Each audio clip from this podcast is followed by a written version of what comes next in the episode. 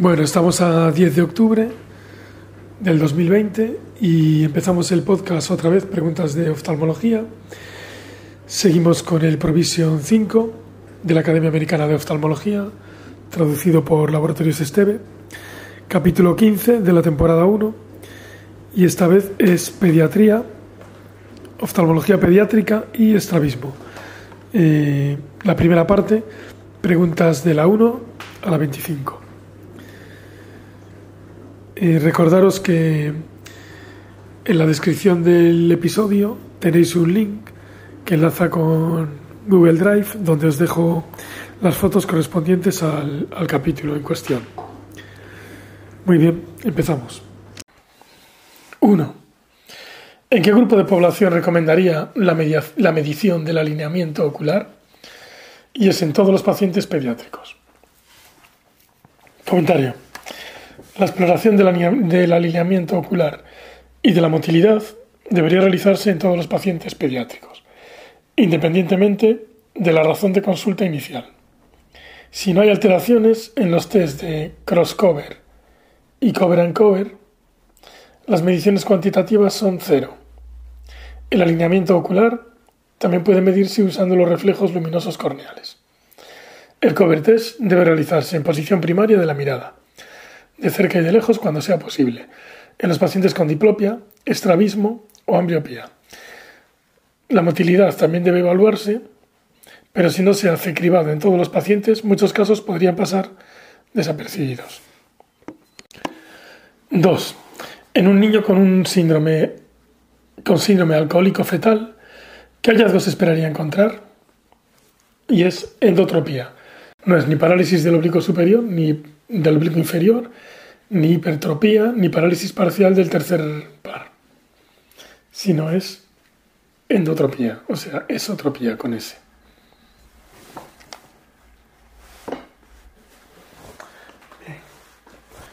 Comentario. El síndrome alcohólico fetal es una patología craneofacial causada por exposición intraútero al etanol por abuso alcohólico de la mujer durante la gestación. El síndrome alcohólico fetal se caracteriza por retraso del crecimiento prenatal o postnatal, anomalías del sistema nervioso central y un amplio rango de malformaciones, de las que las más típicas son las craneofaciales. Los hallazgos faciales incluyen hendiduras palpebrales estrechas, telecanto, estrabismo, especialmente endotropía y tosis. Las alteraciones oculares también pueden incluir hipoplasia del nervio óptico, uni o bilateral, y aumento de la tortuosidad de la vasculatura retiniana. Las parálisis nerviosas y musculares y la hipertropía no son propias del síndrome alcohólico fetal. 3. Una niña de 7 años sufre un traumatismo penetrante que afecta a su ojo derecho. En la exploración, la paciente no percibe luz y presenta una gran laceración córneo-escleral con prolapso uveal. ¿Qué, complicaciones deben tenerse en cuenta en esta paciente? paciente? Y es la oftalmia simpática. No es ni la pérdida de binocularidad, ni tinción corneal debido al lipema, ni uveitis traumática en su ojo derecho. Es la oftalmia simpática. Comentario. Las complicaciones inmediatas que deben tenerse en cuenta son la oftalmia simpática y el tétanos. Sin embargo, solo nos dan como opción la oftalmia simpática. La exposición uveal se cree que aumenta el riesgo de oftalmia simpática, que puede ser una uveitis de difícil control. En el contexto de una visión de una percepción de luz, se debe plantear la enucleación a pesar de que el riesgo de oftalmia simpática es menor de 1 a 2000. O sea, recomendaría nuclear. No eviscerar, no es vaciar, sino quitar todo. Algunos cirujanos recomiendan la evisceración, es, es vaciar, vaciar el globo. En estos casos, pero algunos casos post-evisceración ha mostrado oftalmia simpática probablemente debido a la exposición continua al antígeno S100 que está presente en la uvea. La pérdida de la binocularidad y la posible ambliopía serían complicaciones importantes en traumatismos menos graves, pero no en este caso. Igualmente, la tinción hemática corneal es un factor de riesgo para el desarrollo de ambliopía, que no es importante en este caso. Las uveitis traumáticas son típicamente leves e insignificantes comparado con las que nos preocupan en este caso. 4. Foto. Se ve un niño albino. Albinismo. A. Transiluminación de un iris con albinismo. Ojo derecho. B. Fondo de ojo derecho albino con falta total de pigmento y agenesia macular. Y luego C. Niño con albinismo oculocutáneo de tipo 2. Notes el pelo, las cejas y las pestañas blancas, el iris de color claro y la presencia de pecas.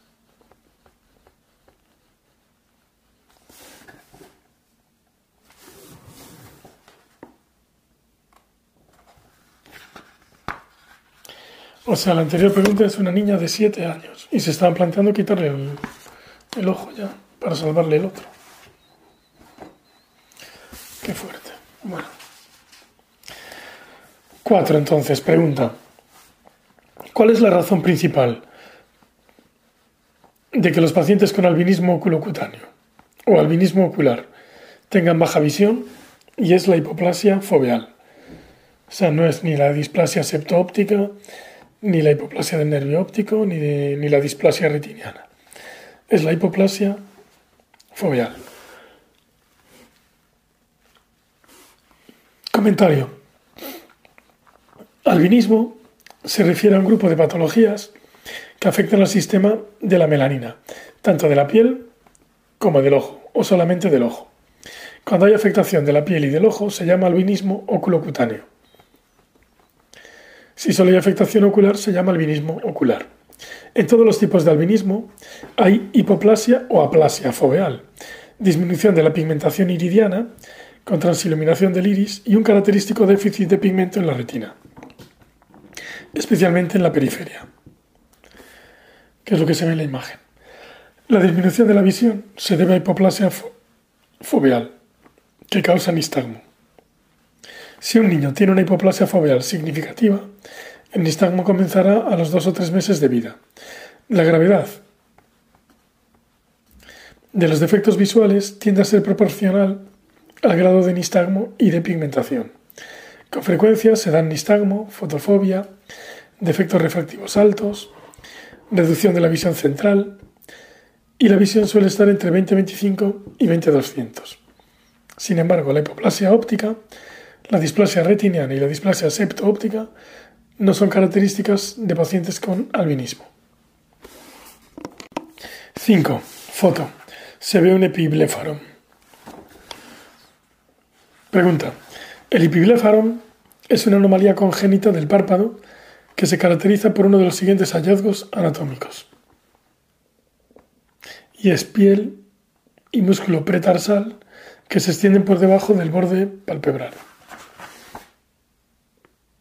Eh, no, por encima, perdón. Piel y músculo pretarsal que se extienden por encima del borde palpebral. No por debajo, sino por encima. Comentario. En el epiblefarón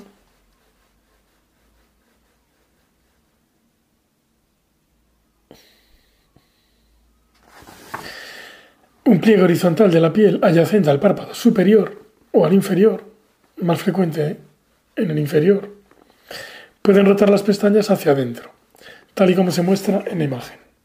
Es un epiblefarón inferior. El borde palpebral es normal en altura con respecto al globo ocular. Las pestañas rozan la córnea y la conjuntiva. Sin embargo, la córnea suele tolerar bien esta situación y se producen pocos síntomas. En ocasiones se ven algunos casos graves. La patología tiende a ocurrir con mayor frecuencia en niños mofletudos, como Bryce, el hijo de Suso y y en asiáticos. El epiblefaron se suele resolver espontáneamente en los dos primeros años de vida. O sea que es piel y músculo pretarsal por encima del borde palpebral. Claro, sobrepasa el borde palpebral, por eso rozan las pestañas. Aunque el de la foto está casi resuelto. Bien, 6. Foto.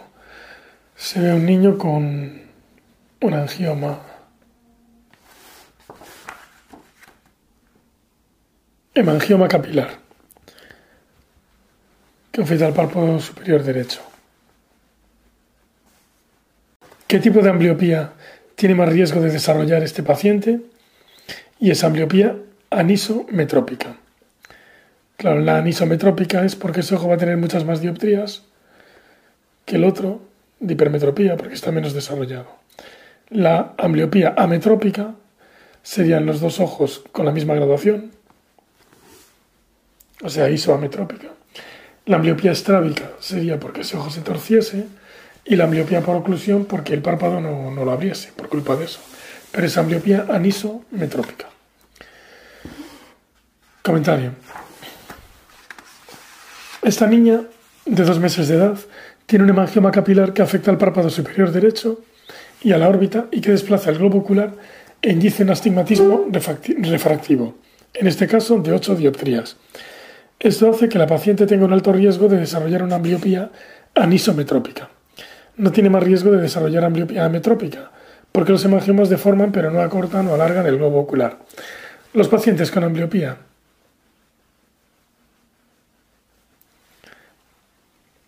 Vale, o sea que sería, le produce días, pero de astigmatismo. Los pacientes con ambliopía ametrópica, o sea, la isoametrópica, suelen tener similares equivalentes esféricos de sus errores refractivos en ambos ojos. La ambliopía estrábica se produce en niños que tienen desviación ocular continua y la ambliopía por oclusión puede darse tras una oclusión terapéutica.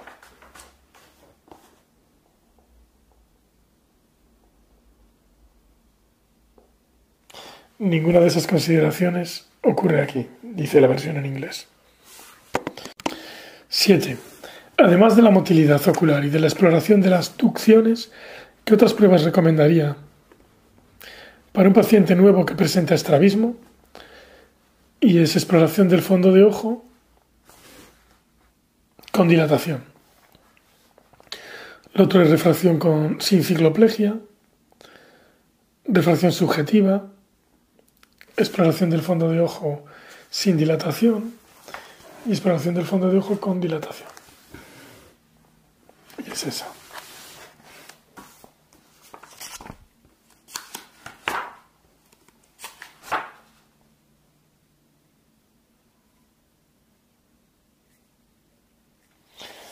Refracción seca, refracción manifiesta. Dry refracción, manifest refracción.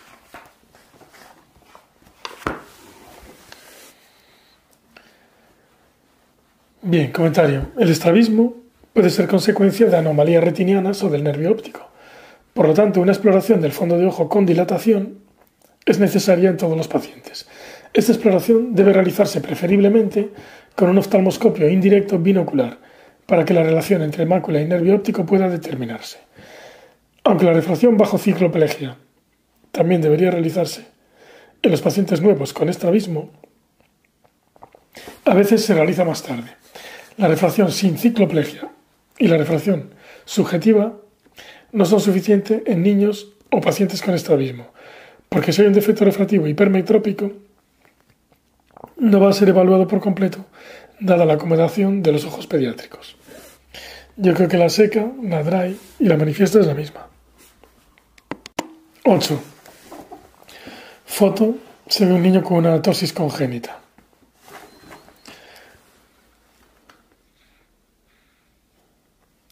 Pregunta. ¿Qué complicación tiene mayor riesgo de desarrollar los pacientes con tosis congénita unilateral y esa miopía anisometrópica? No es ni estrábica, ni, por oclusión, ni ametrópica. Isometrópica. Es otra vez la misma, miopía anisometrópica. La forma más frecuente de tosis congénita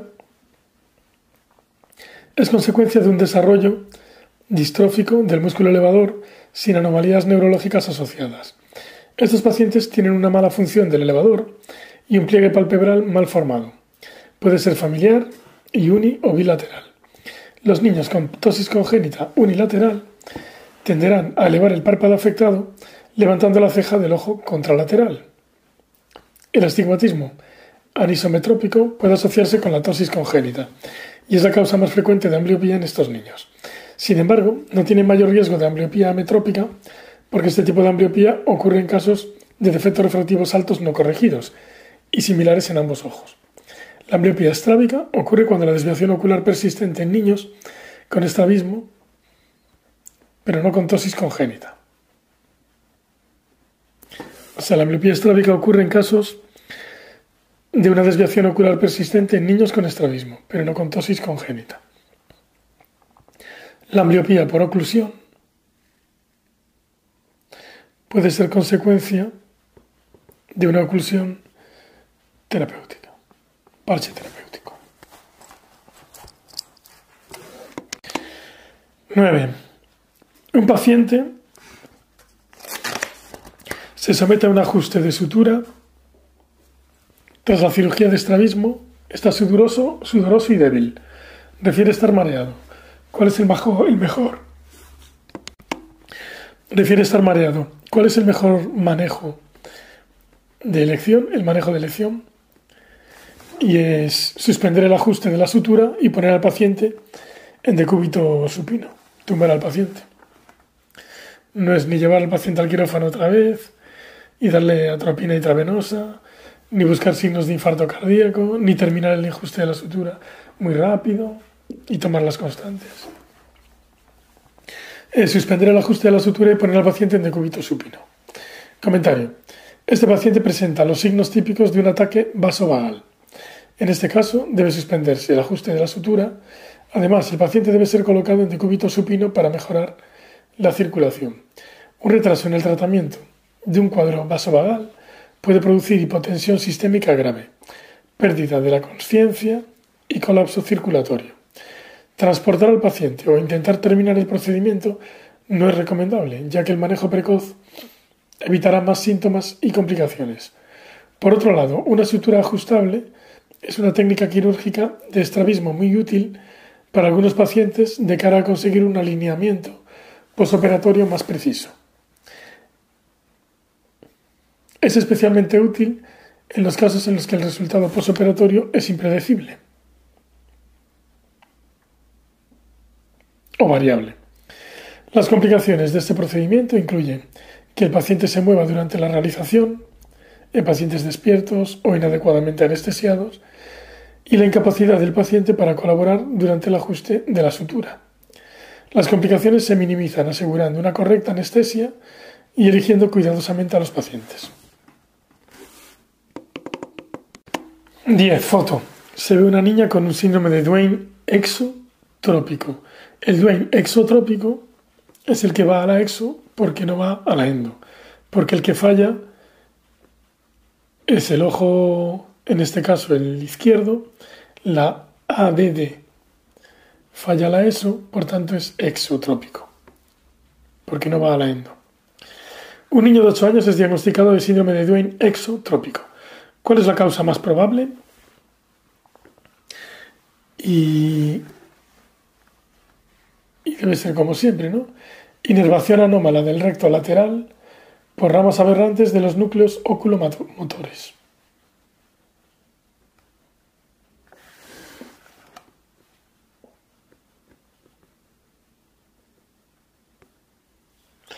Inervación anómala del recto lateral. Siempre es el recto lateral en el Duane porque es el sexto par, yo creo.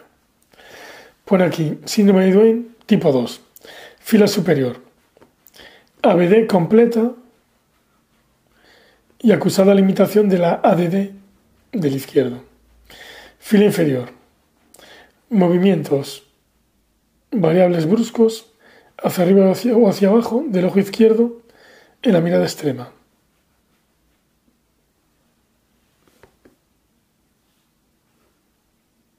la mirada extrema hacia la derecha.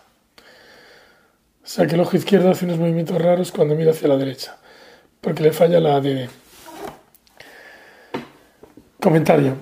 El síndrome de Duane exotrópico es consecuencia del desarrollo anormal del nervio o de los núcleos abducens, ABD. El resultado es una inervación anormal del recto lateral por ramas aberrantes de los núcleos oculomotores. La retracción del globo y el estrechamiento de la hendidura palpebral se deben a la activación simultánea de los rectos horizontales. El síndrome de Duane exotrópico es mucho menos frecuente que el endotrópico. El tratamiento para el Duane exotrópico puede ser con prismas para corregir las desviaciones en posición primaria. El tratamiento quirúrgico puede consistir en retroinserción del recto lateral de uno o ambos ojos. Sin embargo, la resección del recto medio debe evitarse porque empeoraría la retracción del globo.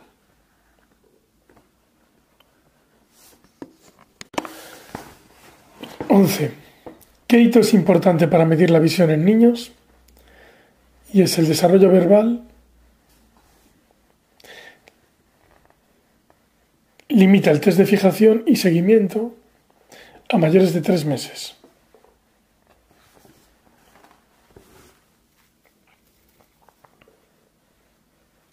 O sea, no es el desarrollo visual limita el test de Allen a mayores de dos años, ni el desarrollo cognitivo limita a Snellen a mayores de seis años, ni el desarrollo motor limita las letras H, O, T, V a niños preescolares. Es el desarrollo verbal limita el test de fija y sigue a mayores de tres meses. Comentario. Después de los tres meses de edad, los niños son capaces de fijar y seguir objetos. Al evaluar la visión, el oftalmólogo debe elegir el test más fiable que el niño sea capaz de realizar. Como consecuencia, el método variará según la edad y según la colaboración del paciente. La visión puede medirse en algunos niños menores de dos años con el test de Allen.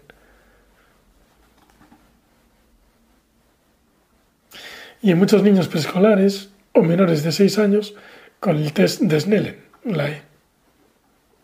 El test de Allen es el de figuras. Las cartas de Teller son las de fija y sigue. El test de Snellen se considera el más fiable, seguido de las letras HOTV, los símbolos LEA, el test de la letra E, los dibujos de Allen y el test de fijación. Se debería usar siempre la misma distancia y luz en cada consulta. Bien, 12. Esto, usted, esto tiene foto. Está usted evaluando una mujer que refiere patrón de esotropía en A, sintomática, tal y como se muestra. ¿Qué hallazgo adicional esperaría encontrar? Como decía Fuster, cuando fallan los oblicuos superiores es patrón en V. Cuando fallan los inferiores es patrón en A. O cuando hay hiperfunción, claro. O sea que fallan los inferiores. Respuesta preferida, hiperfunción del oblicuo superior e hipofunción del oblicuo inferior. Patrón en A, falla el oblicuo inferior. Entonces hice el dibujo. Patrón en V son los que falla el oblicuo superior, que son los inciclo, y patrón en A falla el oblicuo inferior, que son los exciclo. O sea que como tiene un patrón en A, tendrá hipofunción del oblicuo inferior, hiperfunción del oblicuo superior. Comentario. Esta mujer tiene una exotropía en A que se caracteriza por hiperfunción del oblicuo superior e hipofunción del oblicuo inferior. También puede haber presencia de disfunción de los rectos horizontales y verticales. Para que se considere una patología clínicamente relevante, debe haber al menos 10 dioptrías prismáticas de diferencia entre la mirada superior y la mirada inferior. Los pacientes suelen tener la barbilla hacia abajo, no elevada. Esto no lo entiendo muy bien porque en la parálisis bilateral del oblicuo superior sí que está con la barbilla hacia abajo. Pero si falla el oblicuo inferior debería estar con la barbilla hacia arriba. Porque la cabeza gira en el territorio del hacia el territorio del músculo parético. Pero bueno, da igual, es esotropía en A exotropía en A, el que falla es el oblicuo inferior, que son los inciclo, y es lo que da, que son los exciclo, y da patrón en A. Si fallas el oblicuo superior, sería patrón en V. Por tanto, hay hipofunción oblicuo inferior e hiperfunción oblicuo superior.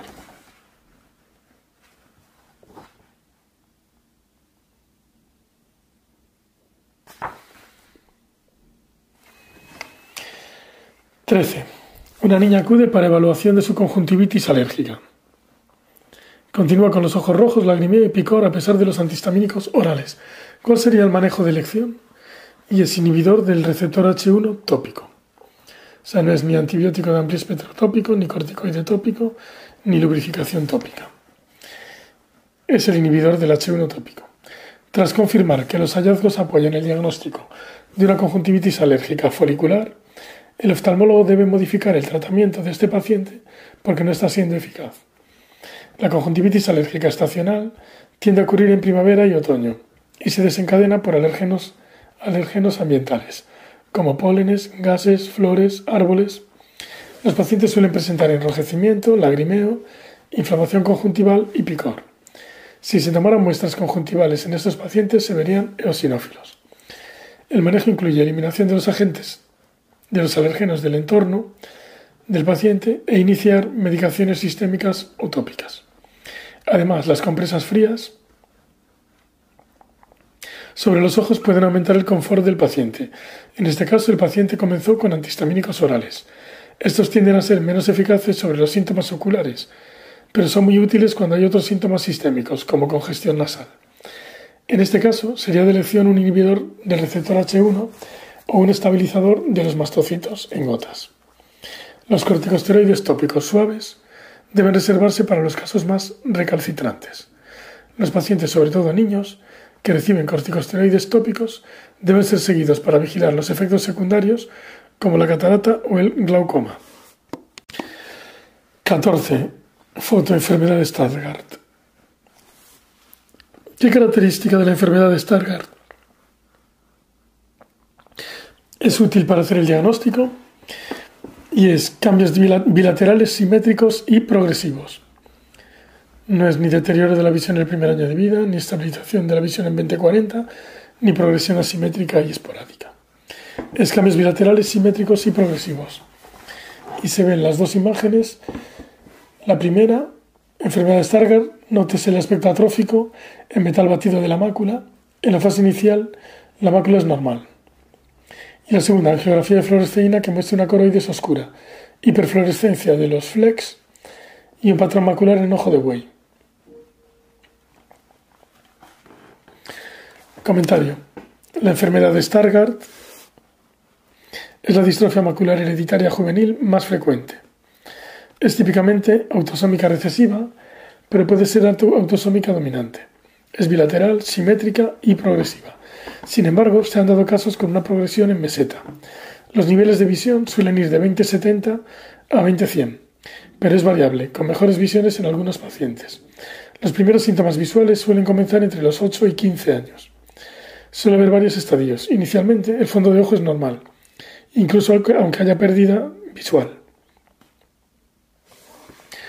Los primeros cambios oftalmoscópicos son la pérdida del reflejo foveal, seguida de una atrofia macular en ojo de buey, rodeada por manchas amarillentas, que son los flex. Con CK y S, que se desarrollan en el polo posterior a nivel del epitelio pigmentario de la retina, el EPR. Se ve en la primera imagen. Si estos flex se dispersan por el fondo, se llama fundus flavimaculatus. A menudo, antes del desarrollo de los flex, la mácula tiene un aspecto atrófico debido a la alteración del EPR, incluyendo un reflejo luminoso peculiar que ha sido descrito como metal batido, bronce batido, etc. El signo de la coroides oscura, que es lo que se ve en el angiofluo, es típico y ayuda a confirmar el diagnóstico.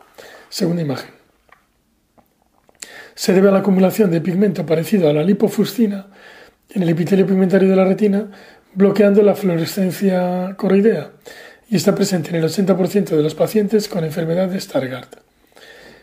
el electroretinograma suele ser normal en los estadios iniciales y se vuelve patológico a medida que la enfermedad progresa. 15. ¿Cuál es el objetivo de realizar el cover test? Es evaluar la alineación ocular binocular en los pacientes con sospecha de estrabismo. Evaluar la alineación binocular en los pacientes con sospecha de estrabismo. No es evaluar la contribución motora anormal, ni la contribución sensitiva anormal, ni diagnosticar un nistagmo congénito. El test es útil para evaluar la alineación binocular en pacientes con sospecha de estrabismo. No distingue entre causas sensitivas o motoras, aunque la comparación de las ducciones en las posiciones de la mirada puede asegurar la causa. También se usa para distinguir y medir tropías y forías. Aunque el test puede usarse también para diagnosticar un nistagmo latente, existen otros tipos de nistagmo que no se diagnostican con este test, con el cover.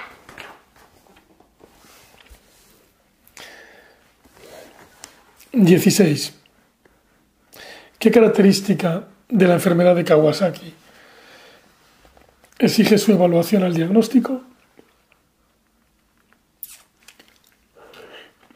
Y pone desprendimiento de retina bilateral, cicatrización corneal, aneurisma de la arteria coronaria o panuveitis bilateral.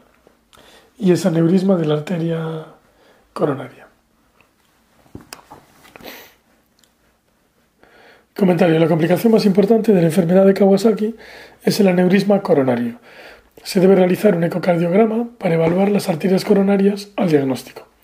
La enfermedad de Kawasaki es una enfermedad febril que afecta principalmente a niños menores de 5 años. La causa es desconocida. Las alteraciones incluyen fiebre de más de 5 días sin foco, inyección conjuntival bilateral, cambios en las membranas mucosas con fisuras labiales, inyección faringia o lengua en fresa, cambios en las extremidades con eritema palmo-plantar, edema de manos o pies, descamación generalizada o ungueal, esantema y linfadenopatías cervicales. El tratamiento es sobre todo de soporte y se considera que la aspirina es el fármaco de elección. La isquemia retiniana bilateral, o sea, no desprendimiento, se ha observado histopatológicamente en estos pacientes. Puede haber cicatrización conjuntival con simblefaron, pero no se considera la complicación más importante. No se ha recogido cicatrización corneal en esta enfermedad. Aunque la panuveitis no es característica, la uveitis anterior es frecuente en fase aguda y suele ser autolimitada. Vale, 17. Eh, tiene foto con las seis posiciones, posiciones cardinales de la mirada. ¿Qué dirección de la mirada se incluye en las seis posiciones cardinales? Y entonces las respuestas son superior, primaria, inferior y derecha. Entonces la superior no es, la primaria tampoco, la inferior tampoco, es la derecha. Porque bueno, como se ve en el dibujo, eh, las posiciones estándar de la mirada son útiles para realizar una evaluación sistemática de la motilidad ocular, incluyendo las ducciones y las versiones. Las exposiciones cardinales son arriba a la derecha, arriba a la izquierda, la posición derecha, la izquierda, abajo derecha y abajo izquierda. Y esto es porque arriba a la derecha o arriba a la izquierda y abajo a la derecha y abajo a la izquierda son las eh, son las posiciones donde los oblicuos y los rectos hacen su, función pura, sin ser ayudados por ningún otro, por la forma que tiene la, la órbita. Entonces, las ducciones son las rotaciones monoculares del ojo, mientras que las versiones incluyen el movimiento de ambos ojos. La evaluación de estas posiciones de la mirada puede estar contraindicada en pacientes con el globo ocular abierto y en pacientes con problemas cervicales o espinales que pueden agravarse por la exploración. Las nueve, posiciones diagnósticas de la mirada incluyen las seis posiciones cardinales, junto con la mirada superior, la inferior y la posición primaria. Esas serían las nueve posiciones diagnósticas. Pero aquí nos pregunta por las seis posiciones cardinales. Entonces, las seis posiciones cardinales son las del dibujo, o sea, arriba a la derecha, arriba a la izquierda, derecha a izquierda, abajo derecha y abajo izquierda. Y las nueve posiciones diagnósticas son estas mismas, incluyendo hacia arriba, hacia abajo y la PP, posición primaria. Vale, y ahora en el dibujito se ve eh, arriba a la derecha es el recto superior derecho y el oblicuo inferior izquierdo. Mirada a la derecha, recto lateral, derecho y recto medio izquierdo. Abajo a la derecha es el recto inferior derecho y oblicuo superior izquierdo. Arriba a la izquierda, recto superior izquierdo y oblicuo inferior derecho. La mirada a la izquierda es el recto lateral izquierdo y el medial o recto interno derecho. Y abajo a la izquierda, recto inferior izquierdo y el oblicuo superior derecho. Me quedé en la 17, vamos con la 18. Foto. Se ve un síndrome de Brown. Pregunta entonces. ¿Cuál de las siguientes es una característica del síndrome de Brown? Y claro, Brown es brownie helado, déficit en elevación y en ADD. O sea que es elevación deficiente en ADD que mejora en ABD. Lo otro es elevación normal en AD, elevación deficiente en ABD, elevación normal en AB, pero es elevación deficiente en AD. Y se ve la foto del síndrome de Brown.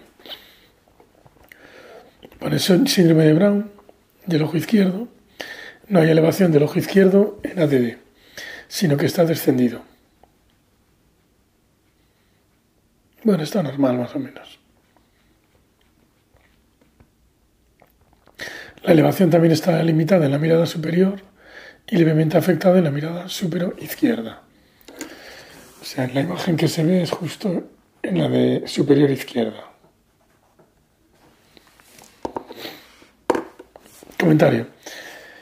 En el síndrome de Brown se produce una elevación deficiente en AD, que mejora en ABD. La AD se asocia con un ensanchamiento de la hendidura palpebral y un descenso del ojo afectado. Puede haber, o sea, ese ensanchamiento en vez de estrechamiento como en el Duane, aumenta la hendidura palpebral. Puede haber, puede haber también hipotropía del ojo afectado en posición primaria. El test de deducción pasiva forzada confirma el diagnóstico. Puede ser congénito o adquirido, constante o intermitente.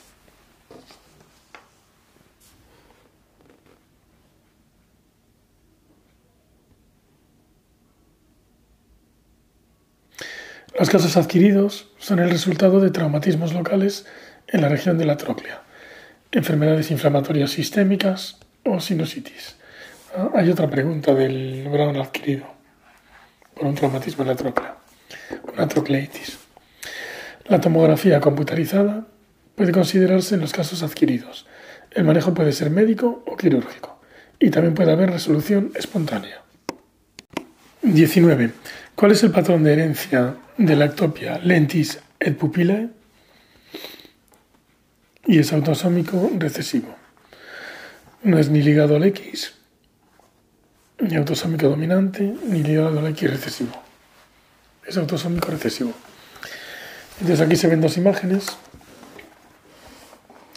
Una pone ectopia lentis et pupillae y la otra ecografía de 50 MHz que demuestra una membrana retroiridiana adherida al margen pupilar.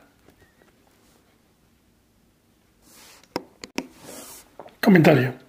La ectopia lentis et pupillae es una patología autosómica recesiva y rara. Los hallazgos incluyen pupilas desplazadas bilateralmente, en general hacia inferotemporal, con subluxación de cristalino en dirección opuesta a la pupila.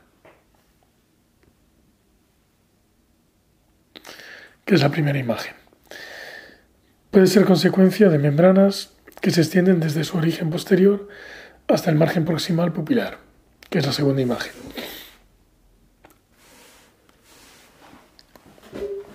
Se cree que estas membranas provocan tracción del iris y rotura de las zónulas, provocando las anomalías iridianas y la subluxación cristaliniana. Los pacientes tienen microesferofaquia, miosis y poca dilatación pupilar con midriáticos. La luxación del cristalino causa disminución de la agudeza visual, lo que hace esencial la corrección óptica. La alta miopía secundaria al alargamiento axial del globo también está descrita. La miopía es la principal complicación y se maneja con corrección refractiva y oclusión.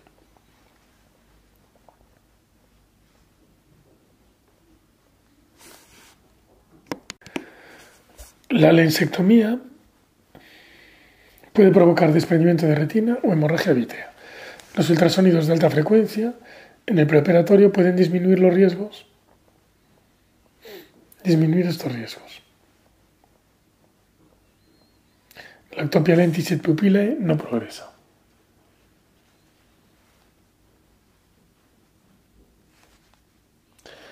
Bueno, en la versión en inglés pone que los ultrasonidos de alta frecuencia preoperativamente pueden conseguir ayudar a disminuir el riesgo de desprendimiento de retina.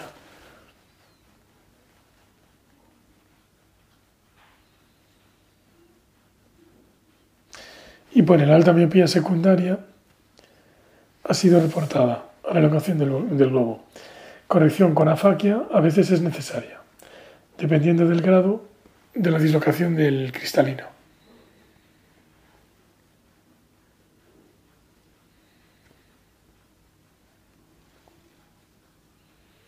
Se lo saltaron esto. 20. Un niño de 18 meses tiene obstrucción nasolagrimal bilateral. Tiene epífora y secreción mucopurulenta en ambos ojos.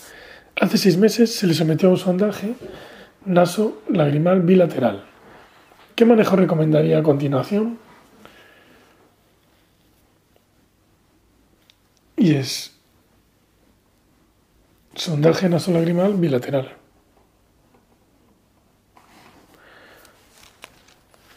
O sea, hace seis meses se le sometió a un sondaje.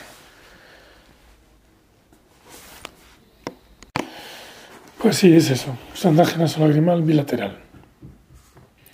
No es ni dacrocistografía bilateral, ni antibióticos tópicos, ni masaje del punto nasolagrimal, es volver a hacer el sondaje. Entonces, foto, aparece sondaje nasolagrimal la sonda avanza a través del saco lagrimal y del conducto nasolagrimal. En este ejemplo, a través del canalículo inferior. El instrumento introducido en la nariz confirma la presencia de la sonda por contacto directo.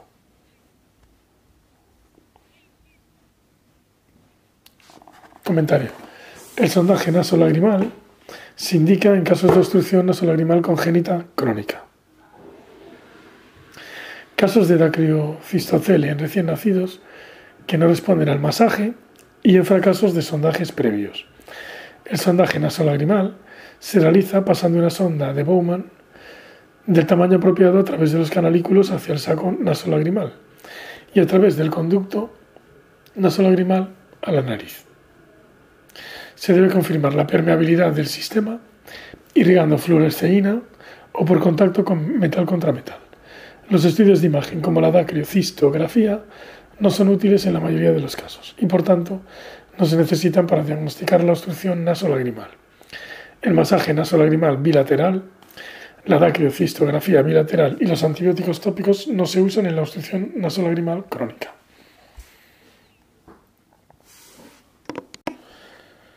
21. Foto. Es una enfermedad de Coates. Una enfermedad de Coates. Ojo derecho afectado. Nótese los exudados subretinianos y el desprendimiento de retina exudativo. Pregunta. ¿Qué hallazgos espera encontrar en la exploración de un paciente pediátrico diagnosticado de enfermedad de Coates y es exudados amarillos subretinianos e intraretinianos?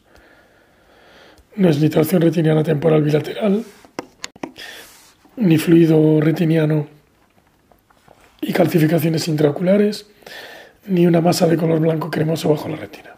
Son exudados amarillos. Comentario.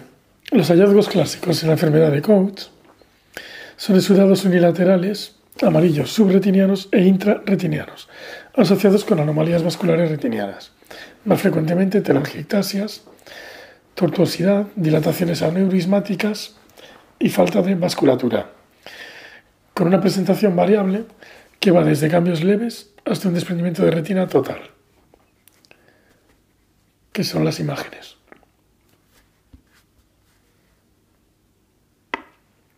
Bueno, la imagen. Una vez que la fobia se ha desprendido y los exudados subretinianos se organizan, el pronóstico de recuperación de la visión central es pobre. La enfermedad de Coase puede simular un retinoblastoma. Sin embargo, no existe una masa blanquecina. Las calcificaciones intraoculares son muy raras en la enfermedad de Coates. La etiología es desconocida, pero existen asociaciones con delecciones en varios genes. El tratamiento consiste en obliterar los vasos anormales con crioterapia o fotocoagulación con láser. La enfermedad se para cuando se destruyen los vasos que fugan. Recientemente se han publicado resultados prometedores con bevacizumab, intravitrio y triancinolona como ayudantes a la terapia con láser. Este es como el sobrino de José, José Gutiérrez, que claro, debieron pensar que tenía un retinoblastoma y tenía un coach y le tuvo que fotocoagular. Menudo susto. 22. Para un niño con hipoplasia del nervio óptico, ¿qué agudeza visual sería compatible con este diagnóstico? Y es de visión normal a percepción de luz.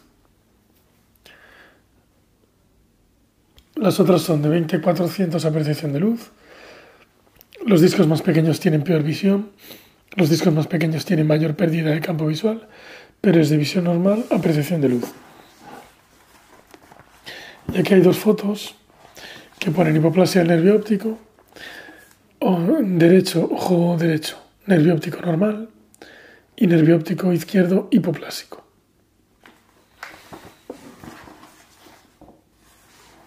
Comentario. La hipoplasia del nervio óptico se caracteriza por papilas o discos ópticos pequeños, aunque histológicamente puede haber un número disminuido de axones, no se pueden cuantificar premorte. La agudeza visual va desde la normalidad hasta la percepción de luz, y está relacionado con la integridad de las fibras maculares, más que con el tamaño del disco. Clínicamente, los discos ópticos son pálidos o grises y más pequeños de lo normal. Esta patología puede ser uni o bilateral y suele ser asimétrica. Puede estar asociada a un anillo blanco amarillento alrededor de la papila, que es el signo del doble anillo La agudeza visual en pacientes con hipoplasia del nervio óptico no se correlaciona con el tamaño del disco o con la pérdida de campo visual. Frecuentemente, los campos visuales muestran defectos localizados y constricción del campo, pero esto no se correlaciona con el tamaño del disco. Los pacientes pueden presentar cualquier combinación de ausencia de septum pellucidum, agenesia del cuerpo calloso, anomalías en los hemisferios cerebrales y de la, de la pituitaria. 23. Durante un sondaje por una obstrucción nasolagrimal, ¿qué hallazgo confirma la permeabilidad de la vía lagrimal?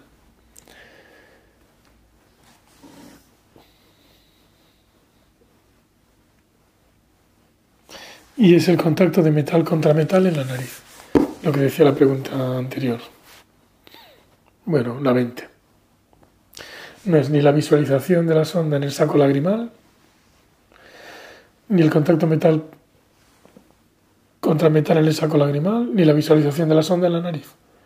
Contacto metal contra metal en la nariz. Qué raro. Durante el sondaje, la permeabilidad se confirma por el contacto metal contra metal en la nariz. Y o por la irrigación exitosa de fluoresceína hacia la nasofaringe. La obstrucción congénita del sistema nasolagrimal que suele estar causada por una membrana que bloquea la válvula de Hasner, puede estar presente hasta en un 50% de los neonatos. La mayoría de las obstrucciones se resuelven espontáneamente a las 4 o 6 semanas del nacimiento. La cirugía se indica en los casos con obstrucción congénita crónica, casos de dacrocistocele que no responden a masaje y ante fracasos de sondajes previos. Durante el sondaje, la permeabilidad no se confirma por contacto de metal-metal en el saco lagrimal ni por visualización de la sonda en el saco, ni por visualización de la sonda en la nariz. Pues vale, metal, metal en la nariz. 24. Foto. Se ve un niño ahí con un ojo un poquito más bajo, proptosis, desplazamiento. Parece ser que es un rhabdo sarcoma. Pobre. Un niño de 6 años es traído a la consulta para evaluar una proptosis aguda con desplazamiento inferolateral del ojo izquierdo, tal y como se muestra. ¿Qué prueba sería más útil para confirmar el diagnóstico? Y es biopsia orbitaria rápida. O sea, ni es en una o dos semanas, ni en 48 horas, ni orbitaria en una o dos semanas, ni aguja fina, ni nada. Es biopsia orbitaria rápida. Comentario. Este paciente tiene un rabdomiosarcoma, que es la causa más frecuente de tumor maligno orbitario en la infancia. Aunque la presentación puede darse en cualquier edad, la media está entre los 5 y los 7 años y la edad típica del diagnóstico es de 7 a 8 años. Los niños con rabdomiosarcoma suelen tener antecedentes de una proptosis repentina y de rápida evolución. La equimosis periorbitaria puede estar también presente. Puede haber historias de traumatismo previo, pero los traumatismos son frecuentes en esta edad. Las características clínicas incluyen proptosis unilateral, desplazamiento del globo, tosis y edema palpebral. El dolor es infrecuente. Por aquí aproximadamente en un 10% de los casos. Se requiere biopsia orbitaria rápida para confirmar el diagnóstico siempre que haya sospecha de rabdomiosarcoma. La punción con aguja fina no es suficiente, porque dada su agresividad, dada la agresividad de la quimioterapia, es necesario más tejido para confirmar el diagnóstico y la punción con aguja fina podría retrasarlo. El manejo incluye un abordaje multidisciplinar. 25. Foto. Se ve una endo, un duene. Un duene endotrópico, o sea, el esotrópico, el típico.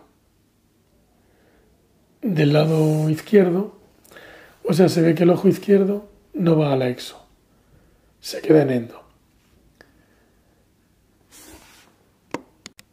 Por tanto, el chico tiene que girar la cabeza en el territorio del músculo parético, o sea, gira la cabeza hacia la izquierda, que es como se ve en la foto.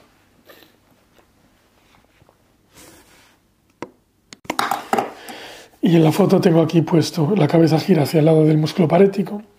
Hay que soltar el medio del ojo izquierdo, del lado del head tilt, hacia atrás de tiltila la cabeza. Bien, la pregunta era, durante una exploración, un niño presenta una posición anormal de la cabeza asociada a un síndrome de Duane endotrópico, tal y como se muestra. En un intento de mejorar su postura, ¿qué técnica quirúrgica recomendaría? y es retroinserción del recto medio del lado ipsilateral a la inclinación de la cabeza. Es soltar un poquito el medio del lado donde gira él. Si gira hacia ese lado, pues es el de ese lado. Comentario. El síndrome de Duane endotrópico está causado por una ausencia o hipoplasia congénita del sexto par craneal y o su núcleo lo que provoca una inervación aberrante por ramas del tercer par. Esto produce una activación simultánea de los músculos rectos horizontales, causando retracción del globo y estresamiento de la hendidura palpebral en ADD. O sea, cuando mira hacia adentro se estrecha un poquito, que es la primera imagen de las cuatro.